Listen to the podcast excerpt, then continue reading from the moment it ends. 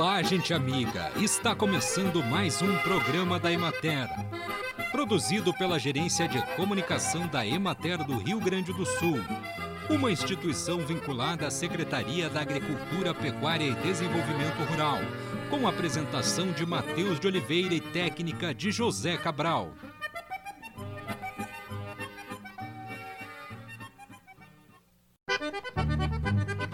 As folhas de salsa e de cebolinha podem ser usadas em praticamente todos os tipos de pratos salgados, desde pratos simples como arroz e feijão até pratos sofisticados. Também podem ser adicionadas cruas em saladas e sanduíches e como ingrediente em marinadas usadas para temperar carnes. A salsa também é ingrediente do famoso bouquet garni, uma mistura clássica de ervas que inclui tomilho, louro, salsa e aipo embrulhados nas folhas escuras de alho poró bem amarradas com barbante. O buquê é adicionado em pratos de cozimento lento e retirado quando o prato estiver pronto antes de ser servido. O uso do coentro varia em diferentes regiões do país. Tradicionalmente, seu uso é associado a pratos à base de peixes, enquanto na região Nordeste é usado em quase todos os pratos. Para preservar o seu cheiro e sabor, acrescente o cheiro verde preferencialmente ao final do cozimento. Quando usá-las cruas, lave e higienize as folhas com sanitizante próprio para hortaliças antes de acrescentá-las ao prato.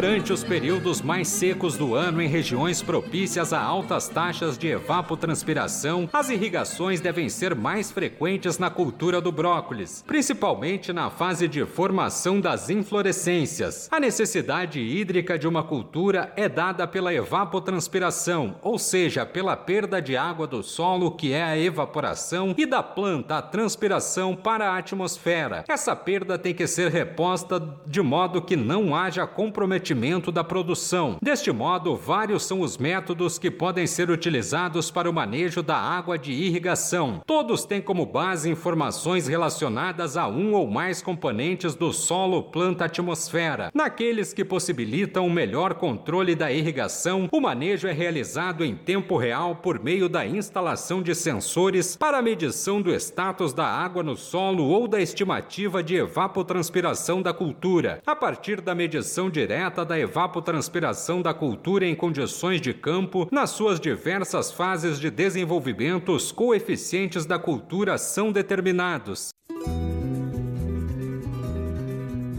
Acompanhe agora o panorama agropecuário. Na regional da Emater de Santa Rosa, as boas chuvas na primeira quinzena de março, a redução da temperatura e a boa umidade do solo favoreceram os pomares. Com as boas condições climáticas da semana passada, os produtores realizaram o manejo do controle de pragas e doenças e as adubações em cobertura necessárias. Já se percebe a mudança no aspecto dos pomares que se apresentam com folhas sem murcha. Plantas cítricas estão em frutificação com tendência de frutos menores, porém com maior teor de açúcar devido à baixa umidade do solo na frutificação. A manga está em período de maturação e colheita na região, assim como butiá, caqui e goiaba. Na regional de Juí, percebe-se a melhora significativa nas plantas de citros. Houve a redução da queda de frutos, a turgescência das folhas e a emissão de brotos vigorosos. Produtores dão continuidade no monitoramento da mosca das frutas e realizam o controle do ácaro, da falsa ferrugem e da pinta preta. A cultura do morango de segundo ano está em final de poda e as plantas apresentam emissão de botões florais. Em Cachoeira do Sul, os 880 hectares de nogueira pecan estão em produção, com perda estimada de aproximadamente 15%, chegando próximo a 50% nos pomares sem irrigação. A colheita de olivas continua, mas com redução na produção de 25%. Nos pomares de laranja, ocorre a queda de frutos em decorrência da estiagem. No litoral norte, os bananais apresentam bom estande, aporte de folhas inteiras e vigor das plantas. A cotação da banana prata está estável. As frutas de primeira custam R$ 3,30 o quilo e de segunda R$ 2,14. O preço da banana caturra teve elevação. Frutas de primeira custam R$ 2,20 o quilo.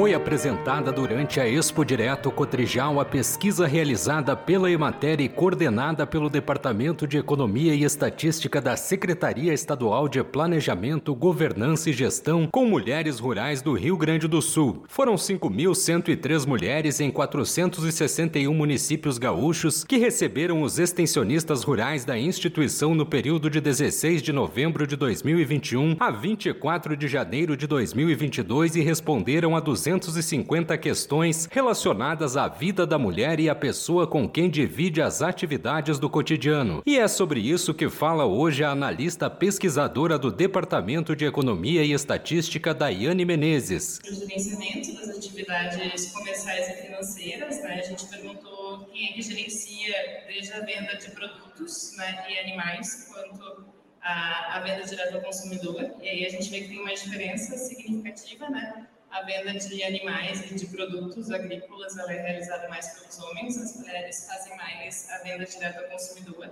Também tem destaque na participação de feiras, né, que nem agora.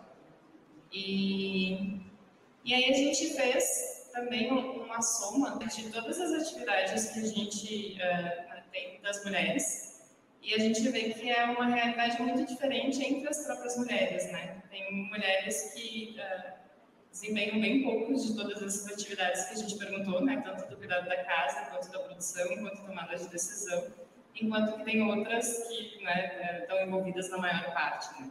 Então, são realidades muito diferentes e a gente vê uma correlação entre a contribuição pelo trabalho, né, eh, quanto do seu trabalho uh, resulta né, na renda do domicílio e, e, com a carga total. Então, o que a gente vê é que essa correlação fraca significa que várias mulheres que têm muitas, muitas, muitas responsabilidades, que trabalham muito, muito, muito, e ainda assim não acham que né, a, a, sua participação é tão grande né, na renda da família. Uh, a gente fez perguntas também sobre participação social e sobre representação das mulheres. A próxima é sobre participação na tomada de decisão dessas questões. Né? Então, a gente vê ali que nas decisões para festa, lazer, viagem, para participação ou não de grupo de mulheres, sindicatos, né? as mulheres ficam ali entre 70% e 90%, né? tem uma participação, são bastante envolvidas, né? Uh, e já a decisão de participar nos conselhos municipais é, é, é bem, é um grau de envolvimento bem menor, né? o grau de, de participação na tomada de decisão. E, e, isso depois vai fechar com a última pergunta que a gente fez, que foi uma pergunta aberta, perguntando para as mulheres né, o que, que elas acham que deviam mudar né, nos espaços públicos e tudo mais. E retornou bastante a falta de participação das mulheres na política, né? então dá para fazer esse link. E aí, só para exemplificar a participação de fato, a participação em sindicatos e cooperativas. E aí a gente viu que essa participação é, é, é, relativamente semelhante entre homens e mulheres, né, os percentuais, se a gente for olhar. Uh, mas tem uma questão que também nas perguntas abertas as mulheres comentaram muito, é, ah, mas a presidência nunca é masculina, nunca é feminina, né? Então, assim, participam, né, se envolvem bastante sindicatos, cooperativas, organizações da comunidade, né? mas a presidência é dos homens, né? Ah, a gente fez uma pergunta também sobre qual era a fonte né, de novos conhecimentos e de inovação dessas mulheres. A gente vê ali a, a Emater como né, uma fonte bastante reconhecida, como foi os, os extensionistas da Emater que fizeram a entrevista, era um pouco esperado que aparecesse, né? mas o destaque é realmente impressionante. Também internet, rádio e TV, filhos e parentes foi um destaque importante.